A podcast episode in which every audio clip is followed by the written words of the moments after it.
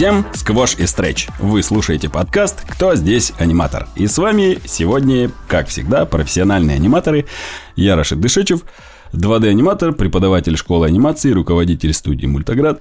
С нами, как всегда, Андрей Тренин, 3D-аниматор, основатель клуба аниматоров и школы анимации. И Мирбек Имаров, операционный директор школы анимации. Партнер подкаста, напомню, animationschool.ru. В этом подкасте мы изучаем рынок анимации, следим за трендами, приглашаем специалистов из индустрии, задаем им различные вопросы, разговариваем на интересные темы. И сегодня у нас замечательный гость. Он работал в кино и анимации, телевидении, играх, рекламе, писал сценарии для музыкальных клипов, комиксов, блогов, радио, шоу, эксперт анимационной премии «Икар», Первый гэгман России, шоураннер, ведущий и сценарист девелопмента анимационной компании «Ярко» Олег Козырев. Привет! Здравствуйте. Очень приятно быть на вашем профессиональном подкасте. Это чудо просто, что вы ведете эту работу для нашей индустрии, в которой так не хватает знаний иногда. Спасибо. Ну, Спасибо. Да. да. Ну, начнем. Ну, во-первых, Олег, э, как всегда, традиционно мы задаем вопрос «Расскажите о себе», но в этот раз хотелось бы, чтобы вы рассказали о себе. Я просто знаю, что у вас очень богатый опыт. Вы работали... По сути, вы, наверное, мультиинструменталист в нашей индустрии, и хотелось бы узнать, как вы... Во-первых, как вы двигались да, по своей карьере, и хотелось бы услышать, а, какие вы принимали решения, может быть, в кризисные времена, как определяли себя, то есть э, когда именно в какой момент э, а, вдруг вы захотели заниматься сценарием, или, например, как э, так получилось, что вы э, стали э, геймдизайнером. То есть вот какие принимали решения, как определились, это очень интересно. Поэтому вот вам слово, можете рассказать. Хорошо. Начинал я Гэгманом буквально с улицы меня взял на студию свою Александр Михайлович Татарский. Он тогда искал сценариста Гэгмана и искал, как я понял, долго. Взял меня он после короткого теста буквально за один гэг. Гэг, который ему понравился во время этого теста мною написанный. И я попал на мультстудию «Пилот» в 1994 году вот как раз в ноябре 12 числа мне в трудовую даже запись э, сделали Гэгман. Это меня, наверное, единственный человек, у кого в трудовой, и причем первая запись Гэгман. А дальше я там же начинал работать как сценарист, и здесь э, во всем дальнейшем очень важно то, что я попал на пилот, потому что пилот на тот момент был студией, в которой уже запускалось много разных проектов. Ну, например, помимо анимационных сериалов, а, запускалась телепрограмма, тогда вот «Чердачок братьев пилотов», когда 3D-персонажики в прямом эфире, ну, почти в прямом эфире, там в неделю раз выходила программа, беседовали с гостями. Там же выходила одна из первых игр с анимационными персонажами. Это «Братья-пилоты в поисках полосатого слона». Там же комиксы запускались, какие-то рекламы делались. Так что уже находясь на пилоте, я впервые соприкоснулся с разными ну, индустриями. И получил там богатый опыт не только анимационный, но и такой мультиинструментальный. Дальше я двигался как человек, который так или иначе привязан к тексту. Мне нравилось делать все, что связано с текстом, поэтому я попадал то в рекламное агентство копирайтером или креативным директором, то на телевидении э, сценаристом. И, в общем-то, вот по всем этим сферам работал, и в последнее время я опять вернулся в большей степени в анимацию, работая то с паровозом анимационной студии, то с, с мультфильмом в девелопменте, создававшимся тогда еще вот, э, вот ну, в недавнем вот этом рестарте Союз мультфильма. И теперь в анимационной студии Ярко, компании Ярко, э, в девелопменте тоже нахожусь так складывается, что сегодня сценаристу, работающему в анимации, необходимо знания рекламные, знания, как работают игры, знания, как работает индустрия комиксов, издательская. В общем-то, все, что касается текста, сценаристу нужно знать. Я не могу сказать, что я принимал решение, вот знаете, как, куда переходить, это что это было такое мое вольное, всегда добровольное решение. Иногда это просто проект, как у всех сценаристов, заканчивался, и ты ищешь работу, и тебе предлагают какие-то варианты, и ты двигаешься в какую-то новую сторону. Но меня привлекало всегда текст, и всегда привлекали интересные личности, люди, которые были новаторами в чем-то. Поэтому, в общем-то, мне повезло попасть и в паровоз, тот период, когда он начинался, когда Женя Головин создавал вот этот как бы такой каток анимационного производства, и на Союзмультфильм мультфильм я попал именно в эпоху, когда вот Юлиана Слащева запустила вот эти процессы рестарта анимационные. И э, в Ярко вот сейчас, где много новых анимационных проектов запускается. Ну и я уж не говорю о пилоте, своем э, первой любви, который, с которой я все начинал. Так что здесь я бы сказал так, моим маяком в большей степени были люди, которые хотели со мной работать, с которыми я очень хотел работать. Э, новаторы, какие-то экспериментаторы. Если находиться рядом с ними, то тогда приобретаешь богатый опыт. То есть вас впечатляла именно личность, да, с которой вы хотели работать в итоге и пытались быть полезным как бы да, так и есть. Тем более, что анимационный рынок вот в современном его понимании, ну, который прежде всего базируется на коммерческом показе и на анимационных сериалах и полных метров, конечно, он, он же появился не сразу. И в начале все то, что с 90-х шло, это пока в то время, ну, мы, может быть, еще позже поговорим об этом, но во многом держалось на личностях. А теперь потихонечку мы переходим к методикам, к правилам, к школам, и теперь уже, может быть, роль личности в истории чуть снижается в анимационной, больше мы все становимся более профессиональными. Но вот я просто начинал уже 28 лет назад, и поэтому вот мой путь был связан прежде всего с личностями в начале, а теперь уже все больше с такими индустриальными какими-то м- студийными. С брендами, наверное, даже, да, уже, то есть с брендами. С брендами, да, да, да. Отлично. Ну, а вот смотрите, такой рикошет на самом деле, да, вот там работа с текстом, а, геймдизайн, а, они ну, такие совершенно разные между собой. Гэгмен. Как вы обучались этому? То есть Давайте вот вообще поговорим, как учиться, как учиться и принимать, как слушать и слышать, как э, смотреть и видеть. Потому что, ну, если ты идешь, например, в новую какую-то стезю, то, скорее всего, нужно сначала, ну, путь, ну, карьеры какой он. То есть сначала нужно выбрать, что ты хочешь, да, но нельзя взять и сразу делать. Не знаю, как у вас было, конечно, может быть, э, вы прям, ну, бывают такие моменты, когда прям в производстве сразу учишься, адаптируешься. Как происходит процесс обучения вот чему-то новому? Смотрите, ну, отвечу, конечно, прежде всего для нашего брата-сценариста или всего, что касается текста, потому что это, наверное, наиболее близко мне и больше опыта здесь. А, первое. Конечно, а, для анимационного сценариста есть определенные проблемы можно сказать, что ему не на чем почти учиться даже до сих пор. Потому что только недавно стали появляться курсы, ну, в принципе, они появляться начали, это нельзя отрицать, но они именно начали появляться. А если мы скажем про второе слово, книги, учебники, то тут уже начнутся серьезные проблемы. У нас школа драматургии, она во многом базируется на киношколе, причем это часто советской школе, и очень трудно сказать, что вот сценаристы обучают сериалам.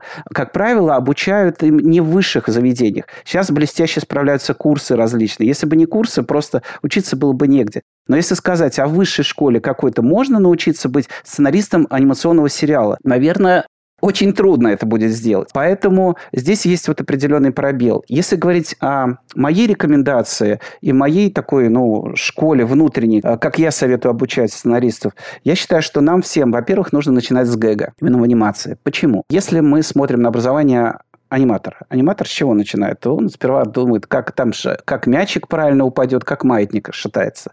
Значит, с этюдиков небольших, да. Также и актеры, они начинают сперва какую-то отыгрывают какую-то небольшую мимическую сценку, и потом они выходят там на сцену играть э, Гамлета. У сценаристов, сценаристов же, их сразу бросают в эти безумные три акта, в которых они все тонут. Их сразу бросают в эту большую драматургию, не начиная с малой формы. Гэг – лучшая, идеальная форма быстро обучить сценариста понимать, что такое анимация, чем отличается анимация от кино.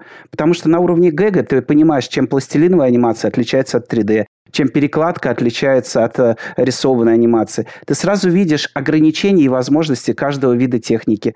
И вот тут у тебя появляется анимационное зрение ты начинаешь мыслить как аниматор, и даже если ты дальше не делаешь, не работаешь в жанре юмора, именно гэг открывает тебе границы анимационного сознания. То есть гэг – это краеугольный камень анимационного сознания для сценариста. Поэтому, поняв, что такое гэг, ты уже можешь переходить к большим формам, можешь разыгрывать этюды, персонажей понимать, понимать технологии, работать уже с сюжетами, с историями. Поэтому вот самый главный пробел всех, э, ну, как мне известно, в общем-то, большинства школ э, драматургических, анимационных, это не начинают с гэга. Я сам стараюсь выполнять, восполнять это как-то через личные какие-то а, такие тренинги, небольшие встречи, но я еще пишу книгу, потому что я чувствую, что этого дела не хватает для сценариста. Основа гэг. Вторая вещь, которую не хватает у сценариста, это студийная работа. Но тут проблема большая. Просто сценарист, как правило, не работает внутри группы. А сама группа, начиная там с режиссера и всех остальных, они все друг с другом тесно общаются. Сценарист же общается, как правило, коммуницирует он только с редактором. Ну, в современной анимационной угу. индустрии. Ну, редактор, может, иногда там режиссер, иногда продюсер.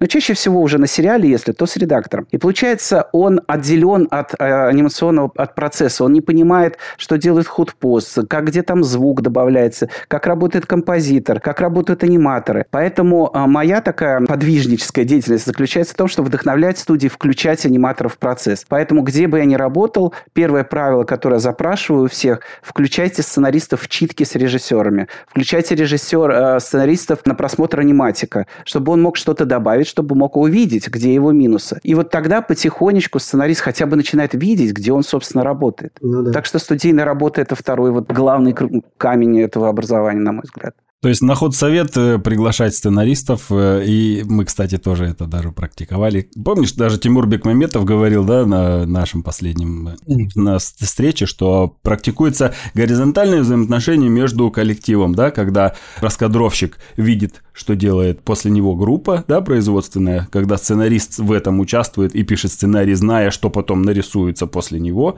да, это как бы у нас ну, начинается новое освоение вот этого горизонтального взаимодействия производства собственного коллектива. О, как я сказал, красиво. Да, но на самом деле Гэги интересная вещь. Давайте ее пообсуждаем. Просто начнем, может быть, с юмора. Что вообще такое юмор? Есть вот определение. Вот, например, в Википедии написано так. Юмор – интеллектуальная способность подмечать в явлениях их комичные, смешные стороны. Чувство юмора связано с умением субъекта обнаруживать противоречия в окружающем в мире. Э, ну, по сути, это ни, ни о чем не говорит. На самом деле природа юмора, она же достаточно глубокая вещь. Вот. Как вот вы ее для себя определяете, да? Мы вынуждены э, прикладном смысле все трактовать. То есть э, мы же угу. должны посмотреть, как для анимации. Получается, что юмор – это все то, что заставит человека или вдохновит человека улыбнуться. Угу. Получается, это то действие или то слово, э, после которого у человека возникает улыбка или смех. Как правило, это неожиданное что-то, как правило, это парадоксальное, как правило, это что-то удивительное, иногда ломающее стереотипы, но в вдохновляющую такую сторону, не в пугающую сторону. У нас э, ведь у сценаристов современных, работающих в современной индустрии, нам приходится не просто думать о том, какая будет шутка, но соответствует ли она целевой аудитории, угу. а потом еще, а соответствует ли она там параметрам проекта. То есть мы должны даже юморить как-то по-разному. Поэтому для 0.3 мы такие чуть больше там, агу, куку такое, вот мы выглядываем из-за... Э, мы пытаемся так что-то такое, э, когда больше визуала, меньше, может быть, таких сложных шуток и больше такого позитивного, каких-то на звучках, каких-то небольших действий. Чуть дальше, посложнее, мы уже добавляем добавляем какие-то вещи, связанные с коммуникациями, взаимодействие с предметами, э, неожиданная трансформация предметов или э, героев. Это то, что начинает работать уже на аудиторию постарше. А уже если брать там 6+, это уже социальное взаимодействие. Там уже можно добавлять даже культурный контекст. Уже mm-hmm. люди посмотрели какие-то фильмы, какие-то книги, может быть, почитали. Уже можно им отсылочки давать, после которых они улыбнутся. Но и дальше уже слой для 14, 16 и выше там лет, где уже можно давать что-то поглубже глубже. Ну, как простой пример, вот этот классический фильм э, «Следствие идут колобки», где, конечно же, взрослые считывали аллюзии к Штирлицу и вот этому э, Мюллеру, где там «А вас попрошу остаться», вот такие фразочки звучали у фильма Татарского и Ковалева. Но при этом э, и детям было смешно, и детям было весело. Это получается многоуровневый юмор, да? То есть для ребенка и сразу закладывается для взрослого. При этом для взрослого нужно, ну даже для, для подростка, нужно еще культурный контекст такой понимать. То есть нужно понимать подростков, чем они живут, тем более поколения разные. Тут, мне кажется, вообще так сложно на самом деле.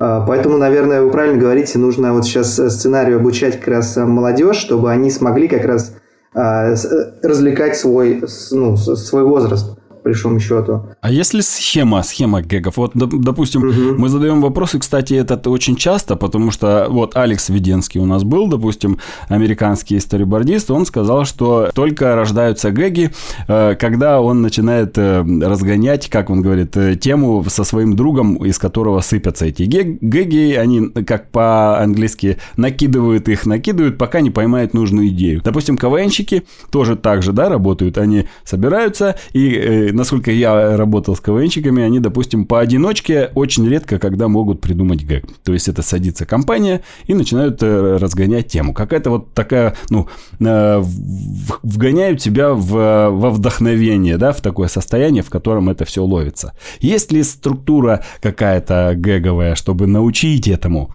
Да, действительно, любопытно, что еще работая на пилоте, э, там тогда же работал еще Анатолий Прохоров, это вот, который позже после этого создал Смешариков, значит, был одним из, их создателей. Он в свое время, когда я там работал Гэгом, он думал о том, что систематизировать, классифицировать гэги, и он мне поручил самую прекрасную работу на свете. Я там месяца 3-4 отсматривал старые кассеты Диснея, ну, все, все на свете, в общем, Луни Тюнс, и я просто пытался классифицировать гэги. Ну, мы в итоге мы это забросили, но неважно, тогда это повышало мою насмотренность, и, по крайней мере, пытался анализировать, как, э, как можно гэгу подходить. И я долго, на самом деле, не мог найти некой э, системы гэга, как к нему подходить вот так, чтобы э, можно было его научить. А я понимал, что да, в работе в паре или в, в группе действительно гэги накидываются, но это скорее методика работы в команде. А вот как самому придумать или как другого научить? Uh-huh. И не, некоторое время назад я стал находить ответы на эти вопросы. Вот одна из моих методик, вот делюсь э, для всех.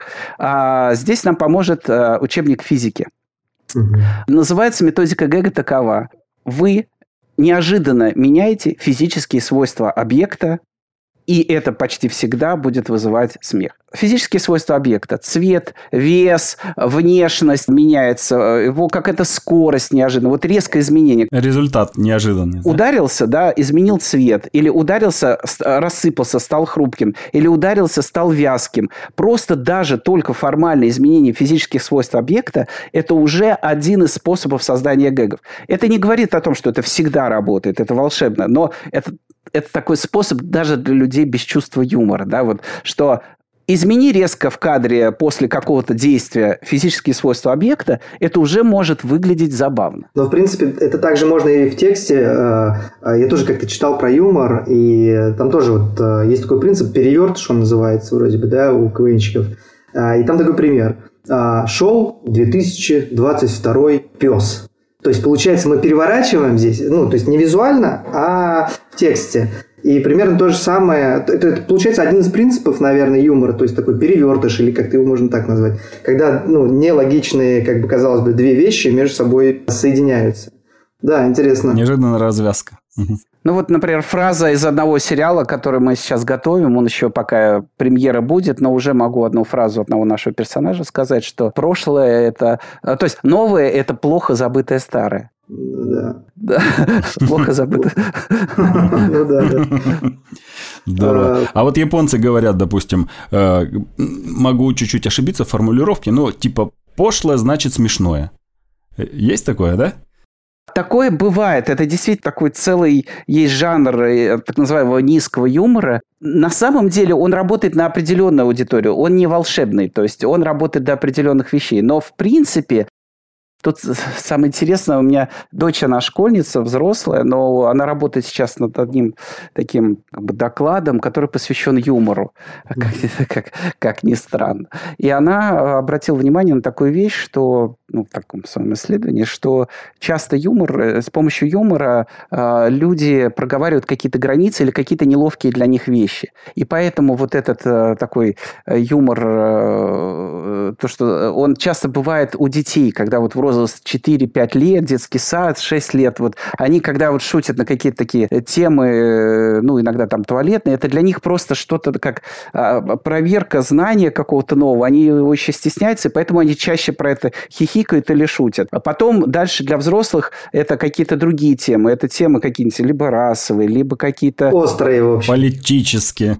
То есть темы, которые для них не, неловкие, неловкие, которые они э, табуированы, они еще не понимают, как правильно относиться, и они начинают про это шутить. Это значит, это выявляет проблемы в обществе, что где-то что-то не проговорено, где-то что-то не договорено, где есть какие-то сепарации среди групп, когда есть, может быть, ксенофобия, может быть, ну, неправильное ощущение другого человека или так далее, то через юмор, даже такой грубый, вроде бы иногда оскорбительный, на самом деле можно выявить вот эти проблемы в обществе. Mm-hmm. Поэтому я не могу сказать, что мне, мне нравится, на самом деле, больше всего я люблю черный юмор и семейный, вот такой. Но не могу сказать, что вот туалетный мне нравится. Но я понимаю, этот жанр, он э, тоже допустим, и есть его слушатели, есть его аудитория тоже. То есть это как бы выпустить пар, получается, да? То есть накопившийся какой-то проблем. Да. И вот сейчас услышал как раз вопрос был такой, типа, обсуждать, какие классификации юмора есть. Там черный, белый юмор, да? И он как раз и идет от того, да, черный юмор – это что-то вот запретное, такое плохое, но об этом можно и пошутить, чтобы как раз э, а, выпустить этот пар. И получается... Но черный юмор еще у него, единственное, у него еще есть особенная функция, такой вот хэллоуинский тип юмора, то есть это когда люди э, смеются над чем-то страшным в большей степени. Да, то, что страшно. Э, смерть, кровь, маньяки, вот что-то, что их пугает, и это дает им, наверное, на мой взгляд, все-таки в большей степени дает возможность им преодолеть эти страхи и, или относиться к ним, ну, не так э, тяжело. Не зря довольно жесткий юмор среди врачей, потому что они работают в стрессовой ситуации, mm-hmm. и у них довольно жесткий юмор, но это не потому, что они злые, это просто их способ терапии, внутренней психотерапии. Угу. Получается, алгоритм какой? Находим какую-нибудь очень шаткую, шаткую тему, да, такую вот, ну, очень острую, и пытаемся придумать, как это представить в более ну, мягкой форме, в какой-то непривычной для зрителя, да, и из этого может вырасти гэг. Правильно я понимаю? Нет, смотрите, если мы говорим о вот такой прикладной работе, о гэге угу. для фильма, то все-таки там основой является то, что там происходит. Это картинка. Вот особенность анимации, в отличие от кино, например, что анимация сильнее воздействует с изображением, работает с изображением. То есть визуальный юмор получается, да? Визуальный. Даже еще больше, фактически с рисунком. Ну, например, что я имею в виду? Молния ударила в жирафа, пятна могут отвалиться. А, да-да, я помню. Кино да. это реже, это реже возникает, понимаете? Ты можешь зайти за край картины, за, угу. э, не знаю, за слой прям в кальке, что называется, да, то есть пролезть. Потому что анимация тебе позволяет по-другому смотреть на изображение. Ты можешь взять что-то в кадре, что тяжелое, и поднять его просто потому, что это рисунок. Угу. А, понятно, и в кино тоже такое возможно. И кино бывает гэговое благодаря спецэффектам и все подобному. Но анимация сильнее работает с изображением. Причем будет страшновато, если реалистичного жирафа отвалятся пятна. А когда это будет в мультике, это будет смешно. Да. Поэтому здесь э, главное для меня, как для Гэгмана, например, это персонажи, это локация, угу. это сюжет, что там происходит. И вот от этого я пляшу. Например, два рыбака у реки, и уже думаешь, вот какая сцена, какие тут гэги могут. Можно реку поднять, как половик, и э, веничком оттуда рыбу вывести. Можно ну, нарезать ее пирогом, и там э, это вот уже рыба готова. Можно свернуть реку или надуть ее там, да, прийти, раскинуть, надул, река готова начинаешь рыбачить. То есть ты по-иному работаешь с изображением. Да, и чем более неожиданные решения, тем интереснее становится. Кстати, этого на самом деле так мало сейчас. Сейчас вот реально как-то много черного юмора, а вот таких вещей что-то не замечаю последнее. Это для меня загадка, почему, мне кажется, э, для такой гэговой, такой, для бутафории, такой активного угу. действия, в общем-то, аудитория есть. И более того, она да. легко преодолевает границы, ты легко можешь, потому что у тебя диалогов нет, ты можешь быть известен на весь мир. В принципе, поэтому, на мой взгляд, Маша и Медведь до сих пор э, неплохо э, работает, потому что там очень много буфана клоунады такой, много клоунады, угу. откуда, в общем-то, анимация классическая пошла. Но с ней не могут, не все могут работать. Вообще комедиографов, то есть людей, которые работают с этим, э, считанное там число людей. Ну, из э, такого следующего слоя поколения я бы назвал Антона Дьякова. Угу. Он умеет так работать. Но, может быть, э, Анна Кузина, еще чуть более молодых. Но, в принципе, не так много режиссеров, которые так работают. Угу. Э, так все же, гэгманами становятся или это все-таки дар божий? Можно ли научить писать гэги? Чувство юмора – это, конечно, такая врожденная вещь, но научить можно каждого быть гэгманом, да. Да, но это, наверное, все-таки состояние такое внутреннее, да, когда ты же не придумаешь шутку, лежа, не знаю, так, сидя под дождем в луже.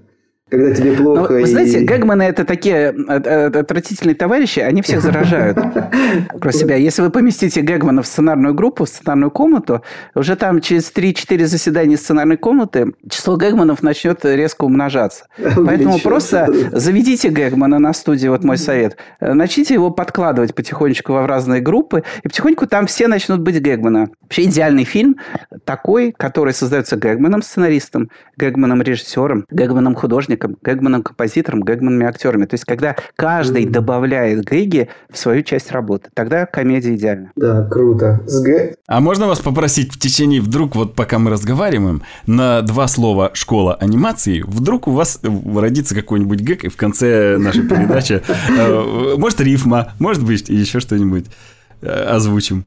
Будет весело. Все будут к э, окончанию передачи ждать, чтобы гэгнуть. Да-да-да. А, кстати, в комментах кто-нибудь, может быть, тоже придумает, напишет э, на да. рифму на Пишите. Animation Club. Да. На школу анимаций. Так, наверное, прикольнее. Хорошо, про гэги мы поговорили. Давайте а, попробуем немножко что-нибудь теперь серьезного обсудить. Возьмем индустрию. Давайте про индустрию пообщаемся тоже в таком же э, гэговом, гэговом режиме. А хотелось бы поговорить э, о нашей индустрии вообще российской, в принципе, в целом целом.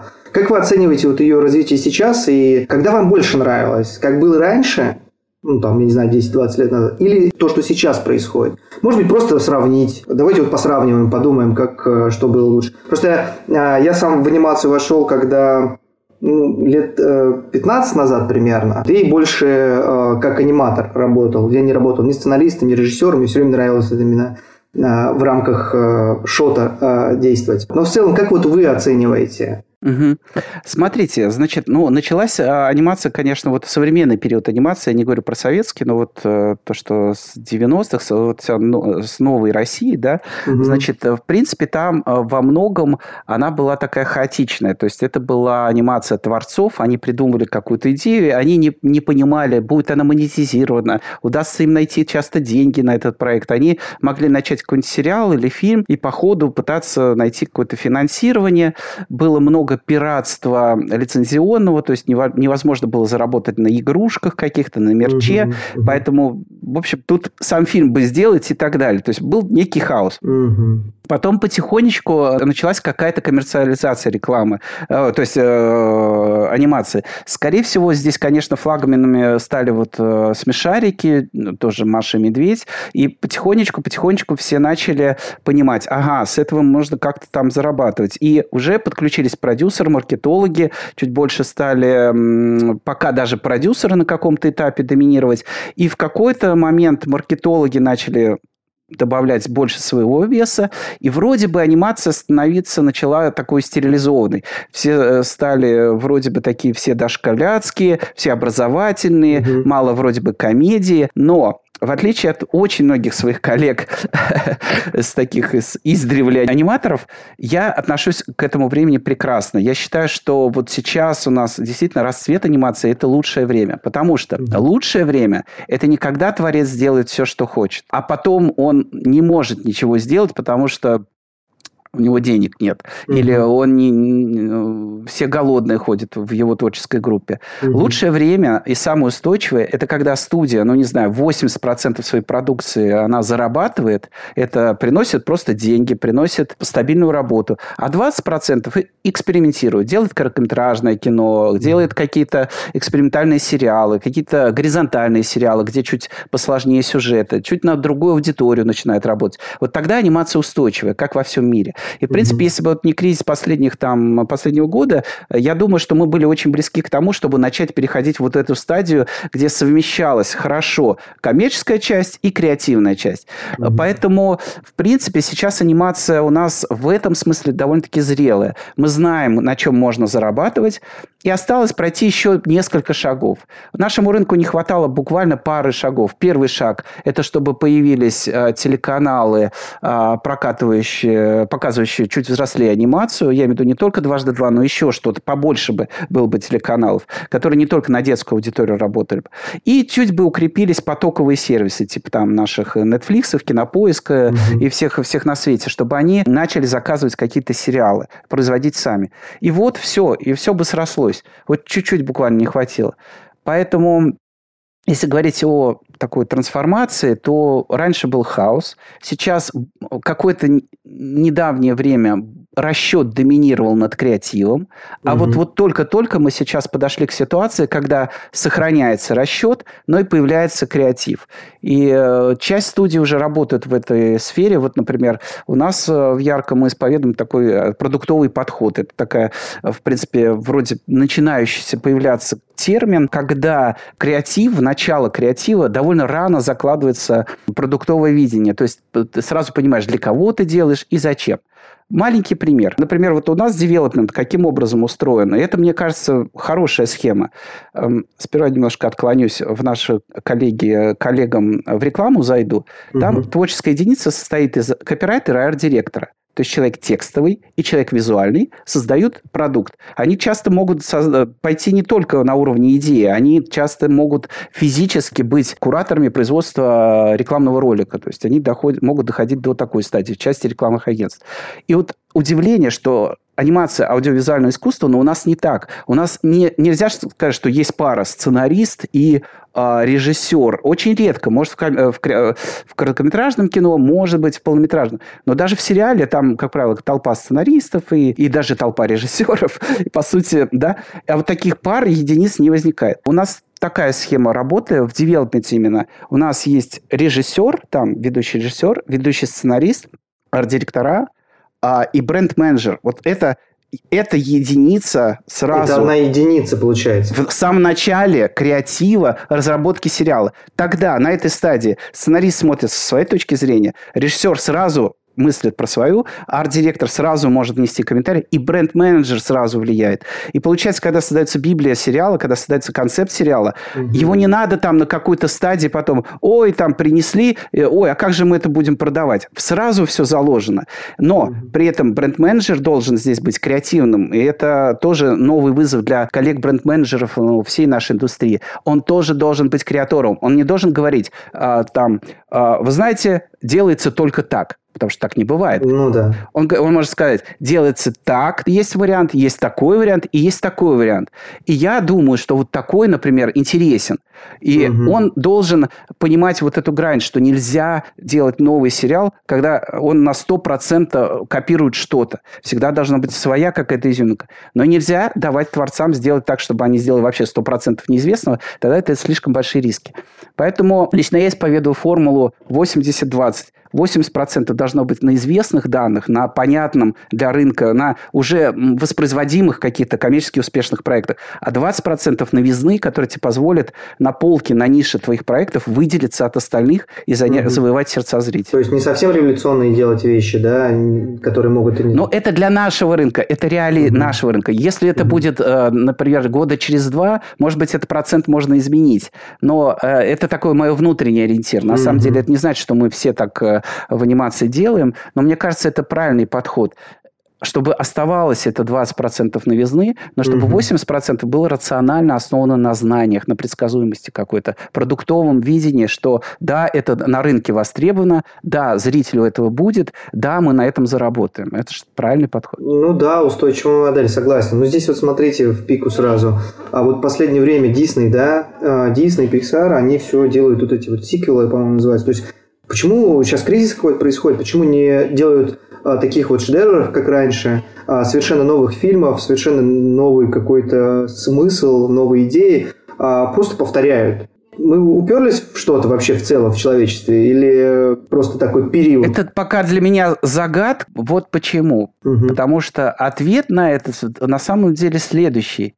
Зато сериалы, да, и угу. вот Дисней, Gravity Falls, ну да, Амфибия. Да. И вот это непонятно. В кино то же самое. В кино то же самое. Либо франшизы, либо неудачи, как правило. Ну, очень тяжело. А сериалов зато как много стало. То есть уже э, сериалы это не что-то латиноамериканское мыло, да. То есть это почти всегда это очень креативный продукт. Ну, точнее, очень много креативного продукта в области сериалов теперь. Теперь да, сериалы кстати, стало кстати, смотреть да. интересно. И в анимации то же самое. Тут мне трудно сказать, почему полнометражное кино проседает возможно, как раз дело в коммерческой составляющей, потому что полнометражное кино зарабатывает только прокатом. А прокаты в последнее время как-то э, колбас, э, колбасит и шатает. Тогда угу. как сериал, он во многом может зарабатывать мерчом, да, когда привязанность, э, он по времени дольше показывается, зритель больше привязан к сериалу, создатели сериала лучше зарабатывают на нем. Поэтому в том числе они, может быть, больше могут там экспериментировать. Да, да. Потому что они хотят найти новые денежные ниши, они при этом неплохо зарабатывают на чем-то, и тогда могут подаваться в эксперимент. У меня такое предположение. Ну да, кстати, возможно, это происходит так, что ты, когда на сериал подсаживаешься, и ты его можешь смотреть э, сезонами, и это растягивается во времени дольше, производить проще, и при этом все это время можно создавать вокруг этого мерч, э, разные шоу, продавать э, и зарабатывать. Возможно, да. А кино один раз сделал, и все. И, кстати, сейчас полнометражные фильмы стали делать после того, как вышел сериал. Ну, как минимум у нас Ну, да, есть уже и такие модели, либо когда, наоборот, полный метр, а потом сериал. То есть вот уже старается сериал включать в эту часть. Ну, вот у нас один из проектов тоже пока идет по этой модели. Мы посмотрим, как дальше будет, но тоже разрабатывается и как полный метр, и как сериал. Э, ну, пока не могу говорить в деталях, но угу. мы тоже на это смотрим, как на один из путей, возможно. Но, честно говоря, все равно вот э, полнометражный большой фильм, он по-другому как-то смотрится. Это прям событие всегда, и я вот скучаю по фильмам сейчас, по новым, таким, как, как были раньше, наверное.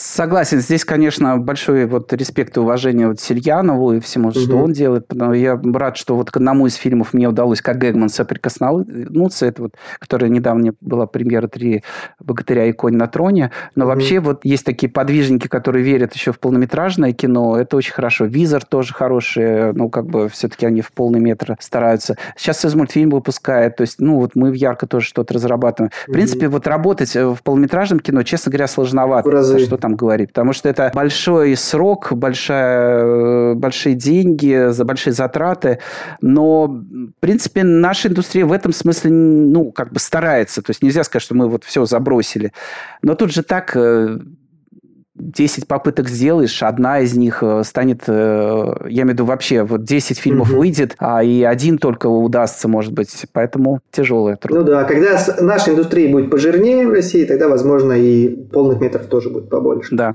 Ну, давайте пофантазируем тогда дальше. Э, сейчас есть такой формат интерактивного кино, и вообще геймдев сам по себе, он долю рынка-то большую занимает, чем анимация. То есть недавно смотрел сравнивал э, рынки по деньгам, то есть 174 миллиарда это геймдев за 2021 год, и только 20 миллиардов это анимация в целом. А, вот. Угу. И игры очень большое количество, они бывают очень качественные, бывают э, интерактивные кино, э, где ты э, отыгрываешь, э, можешь, э, несколько ролей в качестве героя, и ты еще сам выбираешь ход событий, а, разговариваешь внутри с предложенными фразами, еще как-то. А вот вдруг может такое получиться, что в принципе будет сращивание как бы геймдева и анимации в такое вот интерактивное кино в итоге? Или это все-таки уже утопичное, как бы, то есть все-таки разойдутся дорожки, то есть игры останутся играми, кино останется кино, прям в далеком будущем, там, может быть, через десятилетия даже вот так вот. Есть тенденция такая? Ну, смотрите, для зрителя, для зрителя уже сейчас, в принципе, все начинают создавать такие свои небольшие вселенные, в которых э, ну, да. живет зритель. Зритель живет со вселенной фильма э, в книгах, он в книгах читает о них, он покупает какой-то мерч, он идет потом на мобильный телефон и играет в какую-то игру, которая связана с этим фильмом или э, сериалом. Дальше он смотрит этот сериал. В общем, здесь Здесь уже происходит соприкосновение, потому что, ну, все это довольно-таки близко. Анимации очень органичные игры, конечно. То есть здесь перетекание угу. очень возможно. Здесь, наверное, быстрее всего в эту сторону пойдет 3D-анимация, потому что угу. она, ну, там ты просто уже создав локацию для фильма, для сериала, ты очень, ну, быстрее можешь адаптировать ее для, угу. наверное, для какого-то игрового процесса. Мне кажется, вот такие фильмы интерактивные, наверное, появятся все-таки не очень быстро, особенно, мульт, точнее, мультфильмы интерактивные появятся не так скоро. Точнее, они будут ограничены в чем-то. Наверное, мне кажется, первым появится нанизывание мерча какого-то. Ну, например, хочу, хочу купить э, вот что-то, рюкзачок, э, как у этого. Хочу купить что-то, как у того. Вот эти вещи быстрее придут. Чуть попозже, наверное, может быть, э, пойдут вопро- такие штуки, как есть уже в игровых некоторых фильмах. Ну и немножко в анимации пробовали, когда ну, что-то вроде типа того. Выбери, какой финал, да, будет. Или угу. куда пойдет герой в следующей серии. Но просто в анимации срок производства чуть тяжелее. Им тяжелее сразу сказать, о, сразу туда. Но ведь угу. появляются какие-то технологии дополненной реальности. Появляется Adobe Character Animator, который позволяет даже прямые эфиры вести так ну, такой, ну, угу. конечно, такой анимация там не сильно разнообразная. Наверное, аниматоры скажут, ну, что это за анимация даже. Но, тем не менее, Симпсоны вот проводили прямые эфиры через Adobe Характер Аниматор, через угу. эту программу. В принципе, это путь. А появляется искусственный интеллект, который дополненная реальность или что-то еще, что может помогать, э, ну, имитировать какие-то вещи, когда, ну, сейчас э, некоторые пробуют там с помощью телефона и какой-нибудь костюм на себя надевают, угу. и 3D-персонаж, они ведут какие-то эфиры. Вот в такую сторону, конечно, все быстрее быстрее пойдет. Но я думаю, все-таки мерч и блогерство в разном его смысле, как блогерство анимационных персонажей или э, людей, которые надевают на себя маски персонажей, вот это mm-hmm. будет чуть ближе. Представить себе, как вот люди будут попадать вот куда-то внутрь, наверное, тяжелее будет. То есть произойдет, наверное, наоборот. Вы хорошее слово сказали, вселенные. То есть человек окунается в вселенную, и она начинает выходить наружу из фильма. То есть, да, начинают блогеры. То есть, если э, будет, например, у блогеров э, разрешение какое-нибудь, может, платное или не платное, использовать определенного героя из фильма, сотрудничать, допустим, с, э, с этим брендом, с этой студией, и в качестве этого героя транслировать какую-то информацию, взаимодействие интерактивно уже как живой человек и персонаж, то, возможно, да, скорее всего, так может произойти. То есть, придуманная да. идея выйдет наружу, то есть в наш мир ну, э, я знаю, что сейчас молодежь любит переодеваться в стиле разных аниме, там, героев, к примеру. Проходят всякие... А, как же это называется, когда э, переодеваются, переодеваются в персонажей? Я понял, да. Всякие фестивали, где... Косплей. Косплей, да. да. Косплей, Косплей, да-да-да. Косплеерские вечеринки и так далее. Это, в принципе, уже выход как бы наружу. Это интерактив мультфильма или героя какого-то персонажа уже с человеком. Возможно, Конечно. именно такой путь будет, кстати. Да, здорово. То есть просто фильм превратится в метавселенную, вот и все. Да, да. Вообще да, появляется... Да, у нас да. там есть один проект э, тоже, который э, посвящен метавс... ну, таким метавселенным, и, в общем, там, может быть, что-то близкое к этому удастся подумать. Но на самом деле и детские сериалы, ведь, э, смотрите, это мы так, ну, знаете, мы все через компьютер воспринимаем, а для mm-hmm. детей-то он увидел какого-нибудь персонажика в мультфильме, потом пошел в торговый центр, и там эти персонажики в виде ростовых кукол, каких-то интерактивностей. То есть, на самом деле, все анимационные студии, ну, такие э, хорошие, ну, и которые так, ну, скажем так, э, продумывают хорошо промо-компании, они стараются, чтобы было это взаимодействие, чтобы mm-hmm. люди как-то заходили, чтобы дети оставались в этой среде. Ну, мне кажется, это правильно, это логично. Это такой косплей для маленьких, потом... Ну, у нас для подростков просто мало контента. Вот э, это единственное, что... Целые поколения сейчас растут. Ну, вот смотрите, на самом деле мы и правда ведь сталкиваемся. Мы родились, когда, ну, телефон был еще, ну, с трубкой и с колесиком, да. А, телевизоры были большие, а не было мобильников. И мы привыкли в таком мире жить, коммуницировать, знакомиться, социализироваться. А новое поколение сейчас растет. Они уже с детства имеют телефон, коммуницируют через интернет а, и по-другому абсолютно формируют свою социализацию и все остальное. И э, те вселенные, в которых они пребывают, то есть через э, просмотр сериалов, например, ребенок родился, начал в три года смотреть «Смешариков», ему стало там, не знаю, там 15 лет, он уже, в принципе, человек, но он вырос на «Смешариках». И это совершенно другое поколение, у них совершенно, мне кажется, другой э, другое отношение к миру, может быть, будет. Мы сами студия, мы анимация, мы часто отстаем от э, того, что люди хотят. Но, например, вот, вот вы правильно говорите, блогеры, дети там, они угу. хотят что-то примерить на себя какой-то образ. Угу. А у нас мы, мы, мы там, ну, например, традиционная схема, там, знаете, там что-то, кто-то покупает там какой-то лицензиат, покупает какие-то права, он ими там, там, так сказать, владеет. И он, да, он, они все молодцы, они все работают, выполняют свою роль. Но все равно это пока там до меня дойдет, пойдет, это там, это уже с ума сойдешь. А угу. если бы был такой свободный рынок, э, когда ты можешь зайти на сайт там любой студии и э, прям сразу там же выбрать себе любого персонажа и тут же сам распечатать себе на футболку и, и, и вот прям сразу напрямую студии, угу. как, как делают фотостоки, фотобанки, да, когда ты не делаешь, как подписки, да, когда ты угу. ну, не идешь в какой-то торговый центр, чтобы соприкоснуться с этой лицензией. Угу. Вот э, когда вот это еще технологический, ну, такой, это, да, технологический, коммерческий немножко разрыв между возможностью быстренько человеком соприкоснуться со своей любимой вселенной, вот это пока мешает. Но я думаю, это скоро преодолеют, и тогда будет легче. Хороший бизнес-проект. Смотрите, простой пример. Простой пример. Вот, допустим, вот эфир, да? Угу. Я вот хочу, не знаю, показать сейчас, ну, не знаю, э, «Русалочку», мультфильм, угу. например. Угу. Вот я не могу показать, даже если я со своей рекламы бы отчислял, э, а почему? Какая разница Диснею там или кому-нибудь? Ну, господи, я ставлю э, рекламу, показывайте мне, и у меня отчисления пойдут. Зачем вам телеканал? Для того, чтобы я показал ну, своей аудитории ваш фильм. И вот, вот эти вещи пока еще мешают распространяться контенту. Поэтому здесь YouTube, TikTok, вот все эти вещи, они, конечно, быстрее бегут.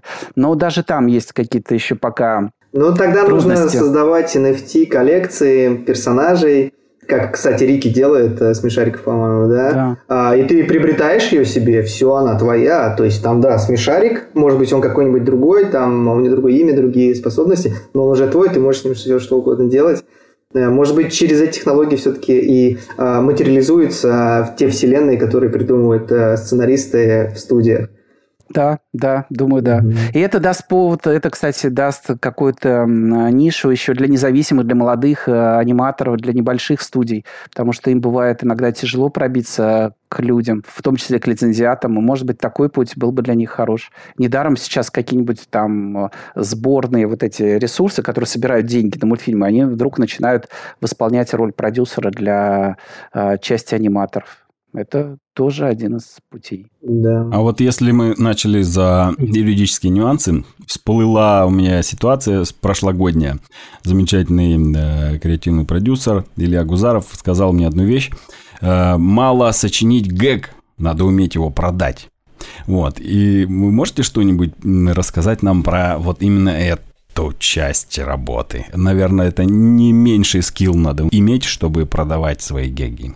То есть упаковка. Ну, в действительности да? здесь нужно, да, приобрести э, как бы, ну, репутацию, получается, Гэгмана в начале, и только потом ты уже Гэг можешь продать, получается. То есть здесь ты сперва продаешь себя как Гэгмана, то есть ты должен быть э, заявлен в индустрии как человек, который может что-то обшутить, и э, тебя тогда привлекают. И Гэгман – это такая интересная штука. Ты, как по профессии, ты попадаешь в проект почти в самом финале. Редко ты бываешь в начале. Я именно именно как Гэгман. То есть, когда сценарий готов, когда все готово, но что-то там смотрят, там что-то шуток не хватает. И вот Гэгман – это идеальный человек, которого добавляешь, он выдает гору шуток, там ненужное вычеркивают, нужное оставляют, фильм вышел, и все смеются. И, честно говоря, это действительно работает. Я и сам, и горжусь тем, что был причастен к ряду таких проектов, и знаю про другие проекты, где вот участие Гэгмана часто спасает проект. Это бывает так, когда, знаете, там, ты долго делаешь три года, ты уже рад, что он выпустился вообще, этот проект, а потом э, на показе думаешь, господи, а про шутки-то мы и забыли. Да? Вот и такое бывает,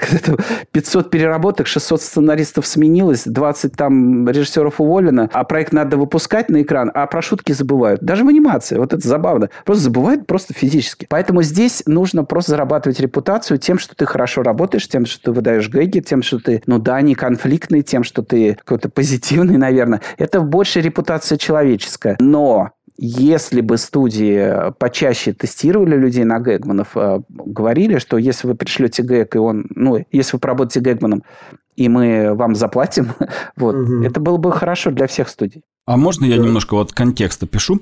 Э, очень часто я сталкиваюсь, я сам из рекламы родом, и часто бывает такое, что, допустим, э, сценария еще нет, и какой-то вот заказчик хочет сделать проект ничего еще почти нету, и вызывают, допустим, гэгманов, которые наваливают кучу э, прикольных разных гэгов, которые между собой не клеятся, которые не вкручиваются вообще никуда, и начинается проект строить, строиться на гэгах, наоборот. То есть хотелось бы услышать место э, гэгмана в организационной структуре студии. Угу. Куда он лучше всего вкручивается? На мой взгляд, э, гэгман э, должен быть частью редакции или сценарной команды проекта.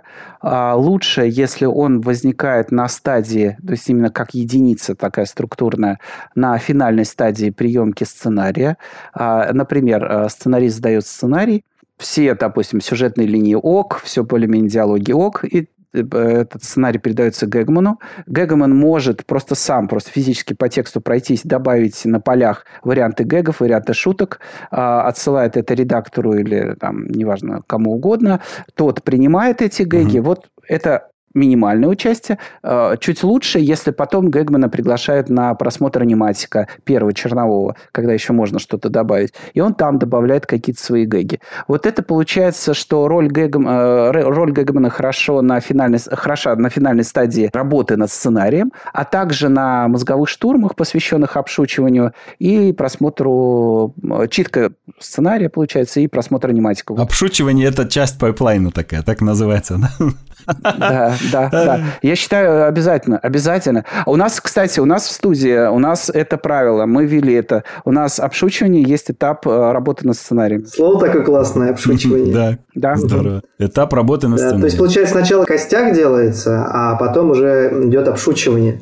Даже не костяк, даже фактически почти финальная версия сценария. А, даже так. То mm-hmm. есть она уже, да, потому, ну, что я имею в виду финальное, там нет пробелов сюжетных сильно больших, mm-hmm. там нет проблем в логике, все задачи выполнены. И вот только не хватает юмора, либо просто, в принципе, просто надо добавить, и тогда... Щепотка юмора, короче, да, щепоточка юмора. Да, да, да. Да. Это как, это как специи, в принципе, да, в еде. То есть есть блюдо, а подперчить можно. У меня есть даже принципы. Угу. Мы к каждому из проектов подходим и смотрим на него, где, что и какую долю даже юмора нужно. Ну, например, один из простых принципов, которые я исповедую, что в первые, э, на первой странице сценария, то есть в первой минуте, обязательно должен быть гэг или шутка. Но если угу. это комедийный жанр. А мы в анимации почти, почти все наши проекты, это форм, даже самые детские, они угу. все равно формально комедийный жанр. Поэтому, значит, шутка или гэг должны быть на первой странице сценария уже. Mm-hmm. А лучше в первые 30 секунд. Ну, я сегодня что столько открытий сделал, мне прям понравилось. Обшучивание сценария, здорово. Обшучивание сценария это прям максималка такая сейчас. Да, я, я вот вспомнил даже первые, давайте не будем сейчас в эфире говорить, кинокомпании. Угу. К примеру, э, очень часто встречаются фильмы, которые явно построены на куче гэгов, но которые никак между собой не связываются. Это да, это тоже есть проблема, когда гэг идет до истории. Здесь, конечно, все равно драматургия нужна. Даже если драматургия это какая-нибудь абсурдная, там, уровня там, сериалов «Аэроплан» или... То есть, фильма «Аэроплан», я имею в виду вот это еще Цукеров братьев, да, я имею в виду из кино, если брать, или Луни Тюнсовские, если анимация, где там вообще очень много всего, но все равно там есть история, все равно там есть какая-то грусть персонажа, который что-то там не может никак сделать из-за того, что ему кто-нибудь там какой-нибудь бурундук мешает или утка, дятел и все, все на свете. Так что здесь все-таки внутренняя драматургия нужна. Еще те, кто делает юмор, забывают о такой вещи, что лучшие комедии те комедии, которые говорят о глубоком. Поэтому мы любим Чаплина. Не только mm. потому, что мы там можем смеяться, но потому, что мы можем там плакать. И поэтому мы любим многие э, фильмы Диснея не только потому, что там мы смеемся, но и потому, что мы где-то там взгрустнуть можем. Поэтому э, это правда. Действительно, самые хорошие комедии складываются там, и самые лучшие комедиографы те, которые умеют за поверхностным юмором говорить о глубоких вещах, об одиночестве, о любви, о правде, о там дружбе. Вот когда ты произносишь все это под ворохом вроде бы смеха... Как тепло стало, да? Слушаешь вот эти слова? Тогда сразу юмор начинает звучать, он, как, знаете, начинает петь, как там чистая mm-hmm. монета, да, то есть она mm-hmm. сразу задевает, как хрусталь. Начинает звенеть каждая шутка, потому что она стоит на прочном основании э, хорошей драматургии.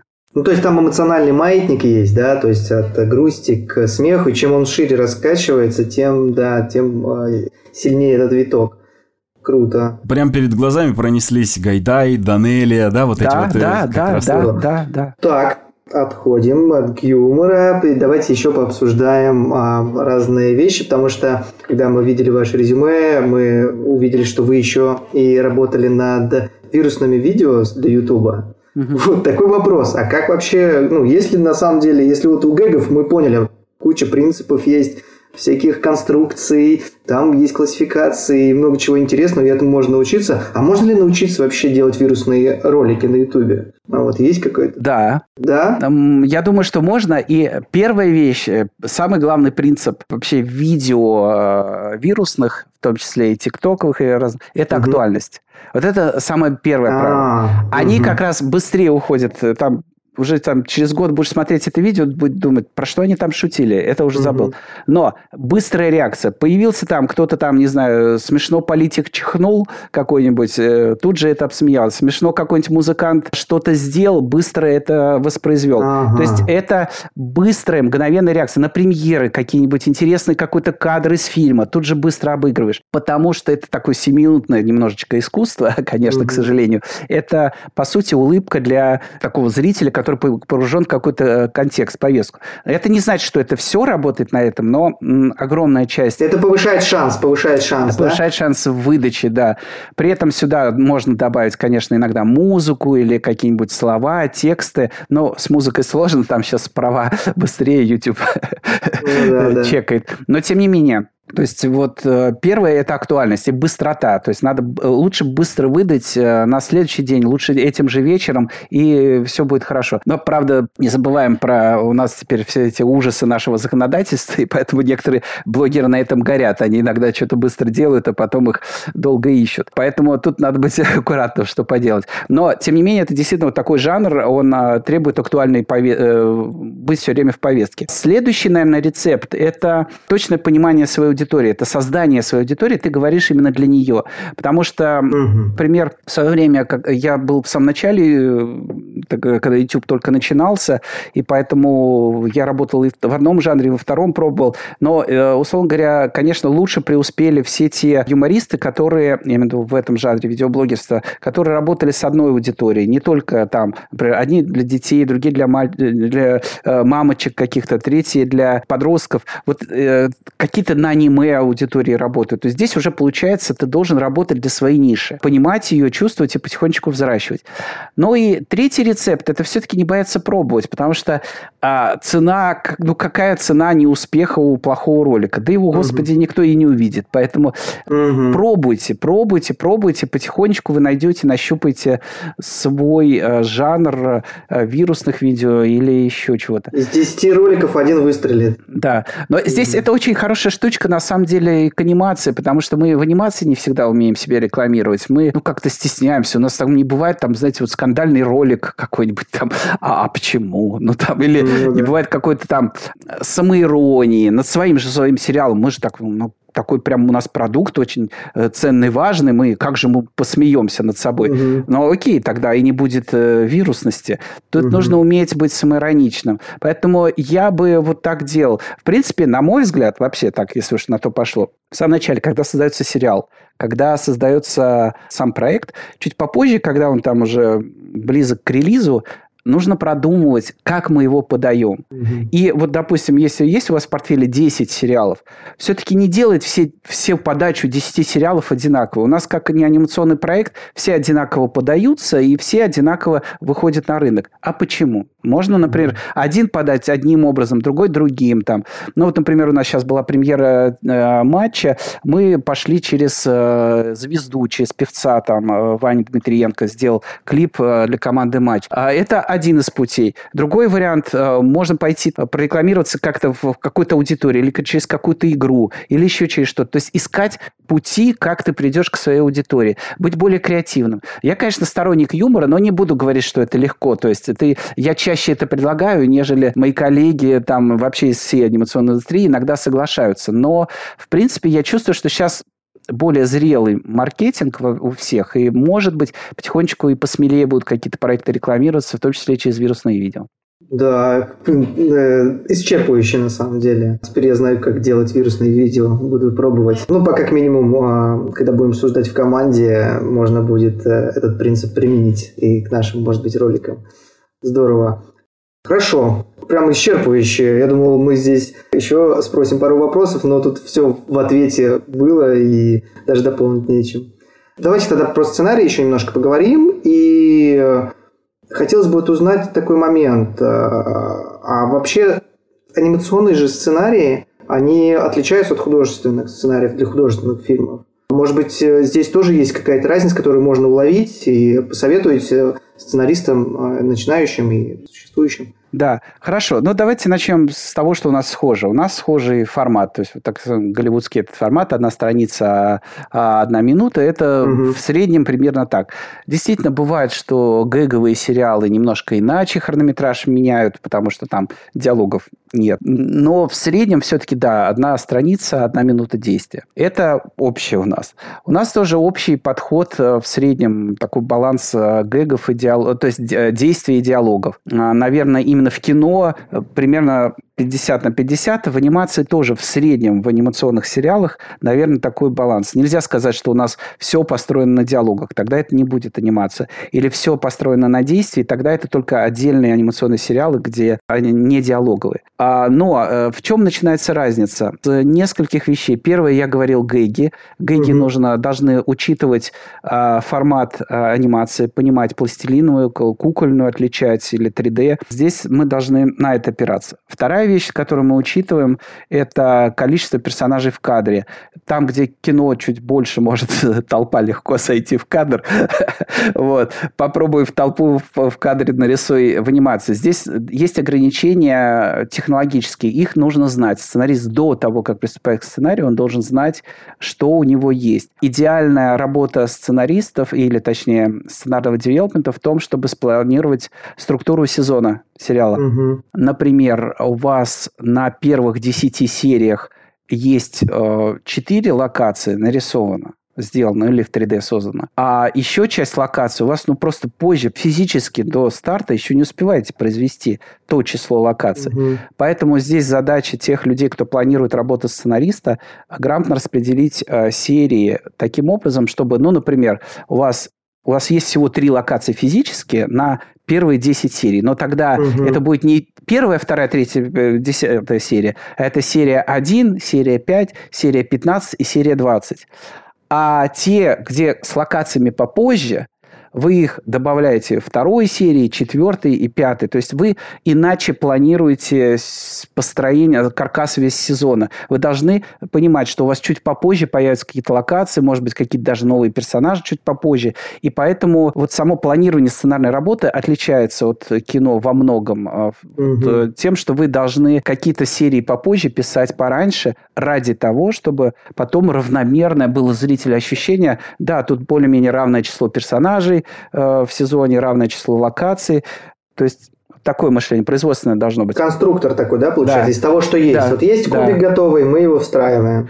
Третье. Угу. Анимация больше, чем кино, кино близко к бренду, э, к, к, к понятию бренда. Потому что здесь, если в кино у тебя есть актер, ну, не знаю, Кевина Костнера взял угу. на сериал, он снялся в твоем сериале, а ты не можешь так уж легко его изображение уже дальше, потому что он уже через день снялся в другом сериале, и лицо-то он с собой забрал. Ну, ну да, да, ты там можешь там тут шапку одеть, тут шарфик, но мало у тебя шансов его прикрепить к себе.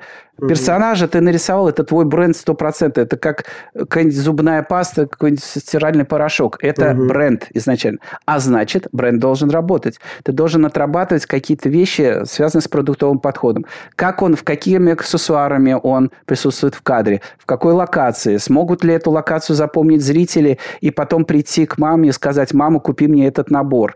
То есть угу. здесь еще продуктовое мышление, когда в игровую ситуацию, в сюжетную ситуацию ты встраиваешь подчинение коммерческой части своего продукта. То есть это тоже то, что должен знать сегодня теперь сценарист. Но есть какие-то маленькие вещи, но они на самом деле важны. Вот смотрите, в сценарии появляется первый персонаж впервые в кадре.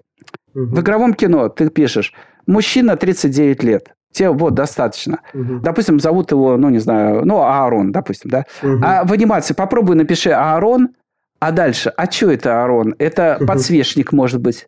Может ну, быть, да. это лисичка. Может, это дерево ходячее.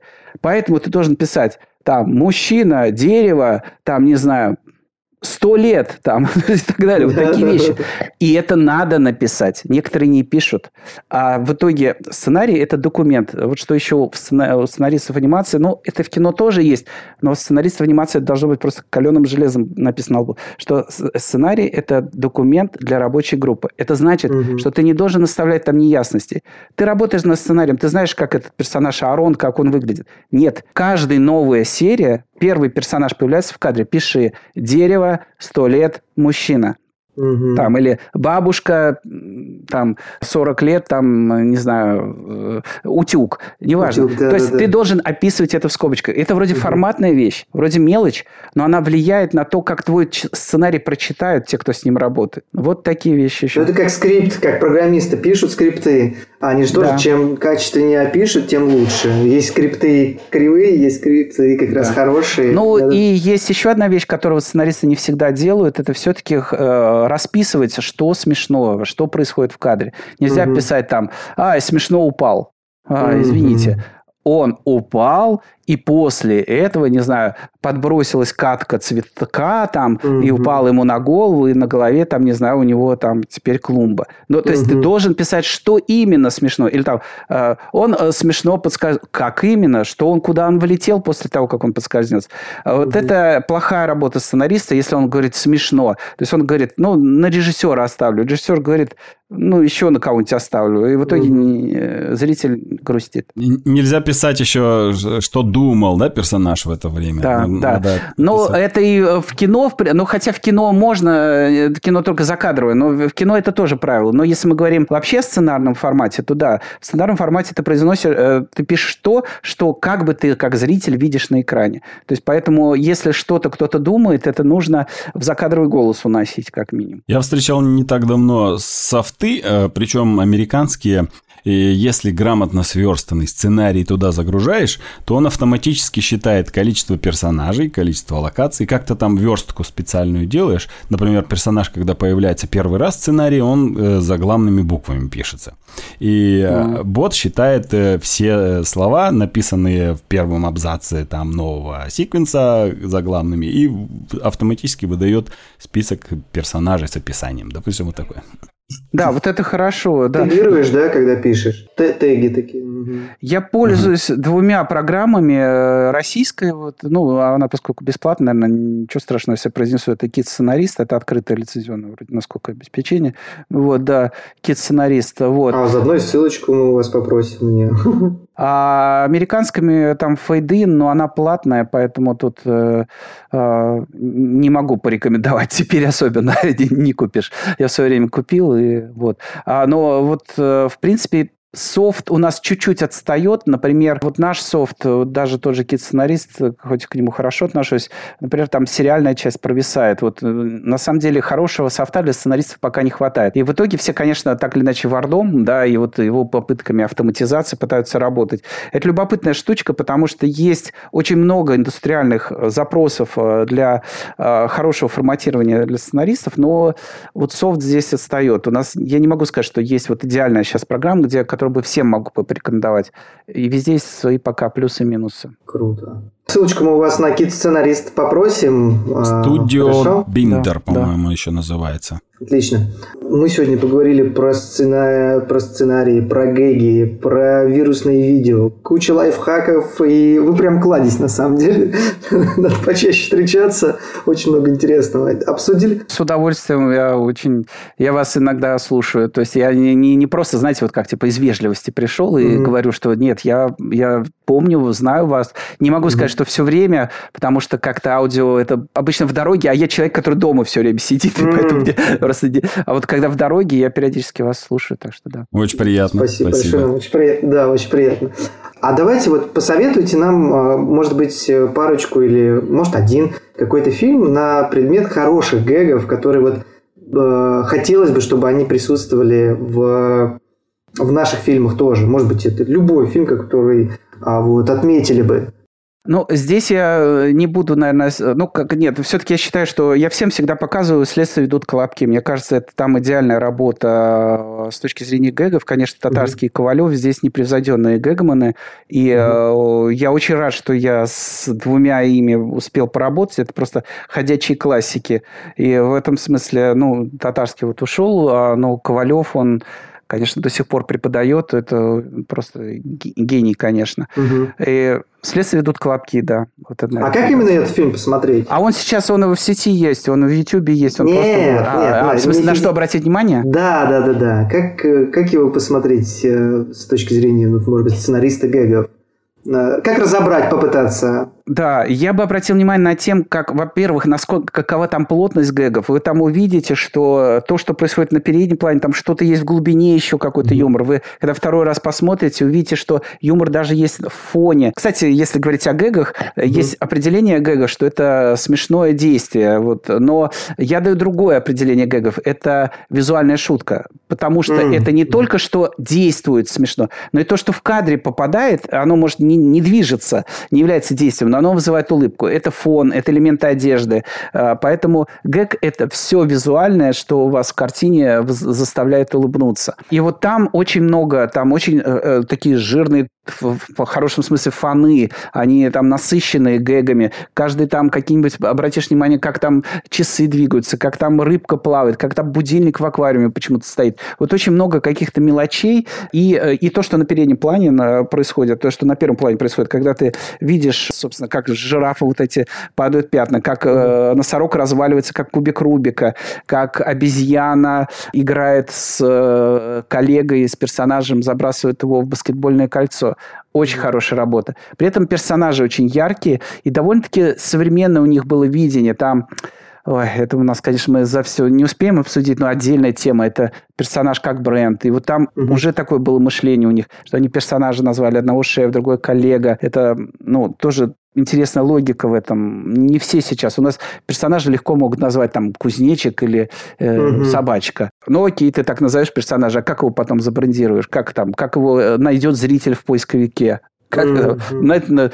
собачка из мультфильма, ну и что он там получит там. Поэтому вот уникальное имя персонажа, уникальный образ персонажа, и вот э, персонаж, с которым легко делать гэги, вот там все это есть. Круто. Поизучаем. Очень интересно. Да, то есть на плотность гэгов посмотреть и многоуровневость, да? Да. да. Ну и давайте заключительный вопрос. Почему анимация? Вот мы у всех спрашиваем, почему именно анимация? На мой взгляд, анимация – это лучшее из э, аудиовизуальных искусств, потому что она объединяет в себе все знания предыдущих искусств и объединяет их в себе на высшем уровне. Потому что здесь ты можешь использовать и живых актеров в, в своей работе, и нарисованных, и созданных, и ты используешь музыку, ты используешь действия, ты используешь все знания всех аудиовизуальных искусств. От, от полотен э, в Третьяковке до цирка и клоунады. То есть все задействовано в анимации. Поэтому став работником анимации, ты будешь знать о всех, о всех искусствах почти остальных. Ты будешь знать о музыке, о, там, о, об искусстве, об архитектуре, потому что 3D же, да, и так да, далее. Да, да. То есть ты знаешь, будешь знать обо всем. Поэтому простой способ, как хотите, чтобы ваш ребенок знал обо всем, отпускайте его в анимацию, он все будет знать. Даже о науке. Смотрите, это, это мы разговаривали, когда э, два дня назад мы попытались систематизировать наши курсы в школе анимации рисование и все-все-все-все вот такое. И пришло к тому, что в анимации есть все. Это действительно, ну, как бы вот все, что сейчас вы сказали. Э, мы опытным путем на прошлой неделе через много лет к этому подошли. Спасибо большое. Наши зрители, наверное, ждут гэг на, э, на тему школы анимации, которую мы пообещали сегодня. Я пока думал, я слышу, что вы все время заняты, и, наверное, думать было некогда. Я придумал маленький гэг на тему школы анимации лайфхак такой. Мы сегодня, да, про лайфхаки разговариваем. Лайфхак от школы анимации «Как остудить чай». Э, заходишь на стрим к Алексею Медведеву, и чай остыл. У нас э, э, Леша ведет очень интересные э, стримы. Все поймут, да, да. Теперь завирусится этот фраза, да. Я думал, что интересно, кто такие мации, потому что школы, а не мации, да? Они Школа, анимации. Вот, поэтому у меня такое только родилось, что это какие-то школы, но анимации. Здорово. Ну что же, на этой замечательной ноте мы завершаем наш выпуск. Э, и сегодня у нас в гостях был ведущий, сценарист девелопмента анимационной компании «Ярко» Яркий шоураннер Гэгман Олег Козырев. Спасибо огромное за интереснейшую беседу. С вами были Андрей Тренин, Мирбек Имаров и Рашид Дышечев. Напоминаю, что наш партнер онлайн-школа анимации animationschool.ru. Подписывайтесь на наш канал YouTube, ставьте лайки, пишите свои комментарии. Это был подкаст «Кто здесь аниматор?». Оставайтесь с нами. Всем пока. Пока. Пока.